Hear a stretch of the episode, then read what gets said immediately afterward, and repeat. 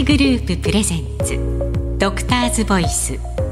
拠ある健康医療情報に迫る。こんばんは。ジャーナリストの笹井恵理子です。ドクターズボイス。根拠ある健康医療情報に迫る。この番組を担当させていただいています。本当に寒くなってきましたよね。外の風が冷たいです。そこに年末にかけてバタバタしてもう忙しくて心身ともに負荷がかかると血管の病気が心配になります。冬は動脈硬化が元となって起きる心筋梗塞や狭心症脳卒中不整脈といった病気に実は注意が必要なんです。というような病名を聞いただけで私もちょっと心配になってくるぐらいなんですけれども皆さんを不安にさせるような番組ではありません。今日は宇治特集会病院心臓センター長の松岡俊三先生とリモートでつながっていて血管の病気や対策について伺います。心臓センターではちょっと風変わりなんですけれども理念として早いうまい安いと自分の肉親を治療する時どうするかということをあの理念として迅速確実で安全な治療を実践されているということです。松岡先生はお話がとても分かりやすくてまた時にブラックユーモアがあって今日はユーモアが出るかどうか分かりませんけれども本日ゲストをお願いしました。テーマは血管の老化を防ぐ方法です。どうぞ最後までお付き合いください。特集会グループプレゼンツドクターズボイス根拠ある健康医療情報に迫る。この時間は命だけは平等だ特集会グループがお送りします。特集会グループプレゼンツドクターズボイス根拠ある健康医療情報に迫る。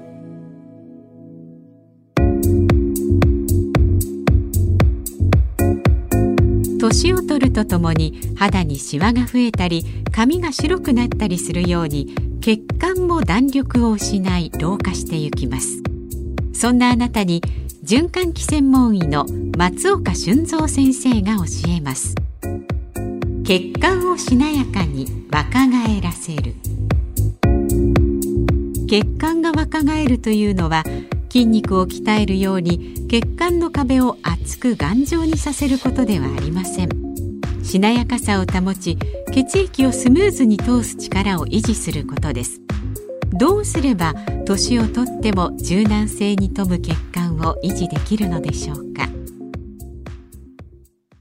はい、松岡先生よろしくお願いします。はい、どうぞよろしくお願いいたします。リスナーの方もですね、ちょっと今日はドキドキしてしまうかもしれませんが、心臓に血液を送る動脈が狭まって血流が減少すると狭心症、途絶えると心筋梗塞といって突然死につながります。で脳の血管が詰まると脳梗塞なども起きます。冬にはそういった脳血管疾患が多いってことですね、松岡先生。あそうなんです。あの、確かにですね、冬はあの脳血管疾患っていうのがあの多くなります。で、例えば今日もそうだったんですけど、実は、あの、あね、救急で、はい、来られて、まあ、心筋梗塞を起こして、その方、心臓止まっていらっしゃったんですけど、まあ、今はまた、心臓が動き始めてますけども、まあ、緊急手術をするとですね、はい、あの、で、こう駆けつけたご家族から、大抵ですね、先生、これ食事が悪かったんですか？とか、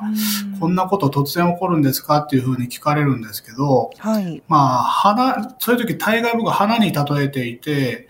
まあ、花は突然は咲かないでしょっていうお話をするんです。花は突然咲きませんよ。もともと状態がもっと悪かったっていうことですかね。まさにそういうことなんですよ。ですから、あの、水面下で動脈硬化というものが進行していて、はい、で、冬っていうのは、その動脈硬化を基盤にした病気が発症しやすい、起こりやすいということなんです。で、ですから、強調したいのは、動脈硬化っていうものは、あの、冬に限らずですね、もうずっと、あの、進んでいるということがあの特徴として挙げられます、うん、なるほど。あくまで動脈硬化による病気が起こりやすくてずっとそのものは血管の状態というのは水面下であの悪くなっていてでそもそも動脈硬化っていうのは血管が硬くなるというイメージですが実際にはどうやって進行していくのでしょうか？そうですね。あの動脈硬化っていうのは、まあ、もちろんあの動脈の構造そのものが硬くなるというイメージもいいんですけども、まあ、そもそもは生活習慣病、つまり糖尿病とか脂質異常症、高血圧、うん、それから生活習慣そのものですね。あの喫煙とか加齢とかいうものを原因として、えー起こるもの、起こってまた進行するものですね。で、まあ、いろんなタイプがあるんですけども、はい、血管をゴムホースに例えば、例えますと、えー、まあ、あの水膜ゴムホースの白い膜が内側にありますよね。うんはい、で、その白い膜の下にコレステロールのカスみたいなのが溜まってですね、うん、プラーク、まあ、要するにその壁がゴツゴツ出っ張ってくるわけですけども。内側が出っ張って、はい。そうですね。で、そのプラークが大きくなると血管内が狭くなって、その場所で血流が悪くなる。詰まるということですよね。はい、で、詰まるという病気ですと、例えば心筋梗塞とか狭心症ということになりますけども、はい、逆にそのプラークのところっていうのは血管の構造が脆くなりますから、はい、外に向かってこう、血管あ、ホースそのものがボコッとコブみたいになっていくわけです。こともあります。それが、えー、血管のコブ、動脈瘤、大動脈瘤、ってお聞きになったことあるかもしれませんけども、ね、よく運転中とかでね、ありますよね、大動そうです、そうです。はい。お餅と一緒でですね、まあ、あるところまではゆっくり膨らんでいくんですけど、ある、ある一定のところを超えると急にプーッと膨れてパチンと破裂するんですね。ですから、ね、動脈硬化と一口に言っても、詰まるパターンと、それから膨れる、膨れて破れるパターン。っていうのがありますので、まあ、そこら辺には注意が必要かなということで、よく神田さんにはお話をしています。なるほど、詰まると膨れるパターンがあるっていうことですね。ということですね。その原因は様々なんですが、遺伝とかも関係するんでしょうか？はい。もちろんその遺伝的な要素もあると思いますし、これからそれが、あの、これからの将来的にまた解明されていくと思うんですけども、はい、まあ、先ほどあの、お花は突然咲かないよっていうお花に例えたんですけども、その、それで言うとですね、遺伝っていうのは、まあ、いわば体質、これはつまり種ですよね。お花で言うと種。はい、そで、ね、そこに習慣、生活習慣病というような水をどんどん知らず知らず上げてしまうので、うん、水面下で根が張って、やがて芽を出して、えー、花を咲かせるということなわけです。ですから、急に花が咲かないというのはそういう意味で、あの、重ねて言いたいことはですね、やっぱり症状が出てからお花が咲き始めてはちょっと遅いんじゃないかということもあります。うん、なるほど。水面下でずっと進行しているってことを忘れてはいけないってことですね。はい、で、まあ、その自分の血管の状態を知ることや普段の習慣がまあ大事になってくると思うんですけれども、後半は日常生活でできる血管に良いことを松岡先生に伺っていきたいと思いますが、その前にラジオの前のあなたは血管についてどの程度正しく知識があるでしょうか？ぜひ丸抜で答えてみてください。これから血管に良いこと悪いことを4つ挙げます。丸か×かで考えてみてください。1動脈硬化は一般的な健康診断でわかる。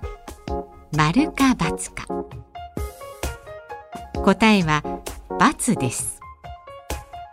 2魚より肉の方が動脈硬化を進行させない。丸か×か。答えは×です。3喫煙や運動不足は血管に悪影響がある。丸か×か。答えは丸です。4睡眠不足は血管病を起こしやすくする。丸か×か。答えは丸です。ドクターズボイス。はい。ラジオの前のあなたはいくつ正解しましたでしょうか？チェックポイントの一つ目血管の老化は健康診断でわからないということですが松岡先生。どうでしょう？そうですね、あのまずずばり分かる手段というのはいろいろあのあるんですけども、はい、簡単な方法、簡単というのは何かというと、要は体に負担のかからない方法で、えー、血管のいわばま年齢状態、血管年齢とかですね、血管の状態をこうし測る方法としましては、うん、あ例えばですね、両手両足の血圧をですね、同時に測定して、で、その動脈の硬さとか、しなやかさがわかる検査っていうのがあります。これは脈波ですね。脈波という検査ですけども、あの、例えばじゃあどういう人が受けたらいいかというと、まあ、ある程度年齢がいて、例えば60歳、70歳ぐらいの方で、うん、今、あの、今までに糖尿病とか、あるいは脂質異常症、コレステロールですね。あるいは高血圧のお薬なんかを処方されている方なんかは、はい、一度は調べてみた方がいいんじゃないかなというふうに思います。なるほど。何か生活習慣病に関わっている方は、一度そ、ね,、の簡便な検査を受けてみたらいいのではないか、はい、そうですね。生活習慣病って取りも直さず、そのどうしても高血圧でかかっている方っていうのは血圧の数値を下げることだけが目標になってしまいますけども、うん、結局それを何のためにやるのかというと最終的には動脈硬化を進めないと血管年齢を進めないということが大事ですから、うん、そこを忘れないで、まあ、節目節目でどういう状態なのかというのを調べるというアクションは取ってみてもいいかなというふうに思います。なるほど。確かにその病気の数値だけが気になってしまって、今の自分の血管の状態がどうなのかっていうことを一度チェックしてみてもいいってことですね。すねはい、それはそう思いますね。なるほど。それからあと日常生活でいうと睡眠不足っていうのも良くないんですか？そうですね。よくそれ、まあ、聞かれるんですけど、睡眠不足そのものですよね。が悪いというよりはですね、うん、まあ、睡眠不足になよってですね、自律神経のバランスが崩れるということがむしろ問題なんだと思います。で、その自律神経のバランスが崩れると、はい、血圧の調節なんかの異常が起こったりして、まあ、そこが引き金になってですね、うん、さっき言った動脈硬化の水面下で起こっていた動脈硬化の病気のこう発症のですね、こうトリガーになってしまうということがあ考えられると思います。うん、なんか自律神経の乱れがこう血管に影響するっていうのはこうなかなかね一般的にはイメージができないですけれども。はいはいはいはい。例えばその笹井さん今あの手挙げてくださいって言ったら手挙げられますよね。はい。で目つぶってくださいって言ったら目つぶれますよね。つぶれます。はい。でも今ちょっとだけ額に汗をかいてくださいって言ったら無理ですよね。無理ですよね。はい、あとは、ちょっと心拍数今だけ70にしといてくださいって言っても無理ですよね。面白いですよね。はい、そうそういうことで、自律神経ってととかくこう、精神的なものとか心のなんかっていうニュアンスに取られますけども、自律神経っていうのは体がですね、体の内臓をですね、勝手に運営してくれてる神経のことを自律神経って言いますから、だからそういうところが、例えば運動、先ほど挙げました運動をしたり、軽い運動の習慣を持つと、そういう自律神経の働きが良くなったりですとか、あるいは睡眠不足なんかが続くと逆に自律神経のあの働きが、バランスが悪くなってしまうというようなことが、あの考えられます。うん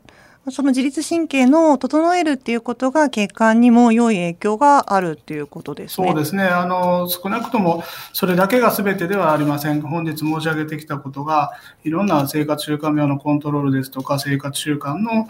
是正っていうのがもちろん基本にありますけども、はい、その自律、総じて言うとですね、あの自律神経をこう高ぶらせたり、変に、あの、バランスを崩したりするような生活習慣というのも戒めないといけないんじゃないかなというふうに思います。うんなるほどよく震災後や災害時の後もねあの血管にまつわる病気が多くなってっていうことですけれどもそれも環境変化やストレスに影響を受けているということですね。そうですね。はい。今日も先生はあの勤務の合間にあのこうやって収録を受けてくださっているそうですが、あの松岡先生もすごくお忙しくストレスも高いのではないかなと思いますが、先生ご自身の健康法を伺えますか、うん、まあ、あの、私も人に誇れるような健康法っていうのは、実はあまり持ってなくて、それこそ医者の不養生と言われかねないことなのかもしれませんけど、はい、心がけてることはあんまり、あの、先ほど来お話してるように、あまりストレスを溜め込まないようにっていうのは、あの、心がけてます。まあ、あの、仕事と、仕事以外のですね、仕事、もう病院を出たら、あの、きちんと心も体も仕事モードからオフしてですね、はい、きちんとリフレッシュをして、まあ、あの、家に帰ったら、あの、はい、まあ、ご飯、美味しいご飯を食べて、ちょっとお酒も飲んで、うん、で、眠たくなれば寝るというようなことをですね、はい、あの、いうふうに、心がけてはいます。ありがとうございました。お忙しい中、今日はあの宇治特集会病院の松岡先生にお話を伺いました。ありがとうございました。どうもありがとうございました。特集会グループプレゼンツドクターズボイス根拠ある健康医療情報に迫る。この時間は命だけは平等だ特集会グループがお送りしました。ジャーナリストの笹井恵理子がお送りしてきましたドクターズボイス根拠ある健康医療情報に迫る。本日の放送いかがだったでしょうか？血管の病気はたとえこう命が助かってもやっぱりリハビリにかなり時間を費やしてしまったり、まあ、その後も体の麻痺が残ったり寝たきりになることもあって生活の質がとても低下してしまいます。え松岡先生が収録前にも何度もおっしゃっていたんですけれども症状が出る前に動脈硬化のリスクを減らしてそれで必要があればあの自分の今の血管の状態を把握する必要があるのかなというふうに思っています。さて来週12月21日はドクターズボイスのこの番組はお休みになります。そしてその次の週28日の水曜日が年内最後の放送で私が大好きな海原純子先生心療内科医であり歌手であり文章もたくさん書かれている先生なんですけれどもお迎えしまして心の選択をテーマにお話しいただきたいと思います皆さんが明るい気持ちで年を越せるような会にしたいですまた番組では引き続き感想や取り上げてほしいテーマなどお待ちしておりますメールの方は drv ドクターの略 dr ボイスの v で drv アットマーク 1242.com drv アットマーク 1242.com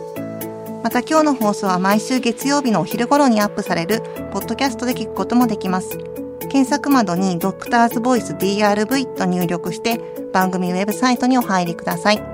それではまたご一緒させてください。お相手は笹井恵理子でした。あなたの明日が新たな一歩でありますように。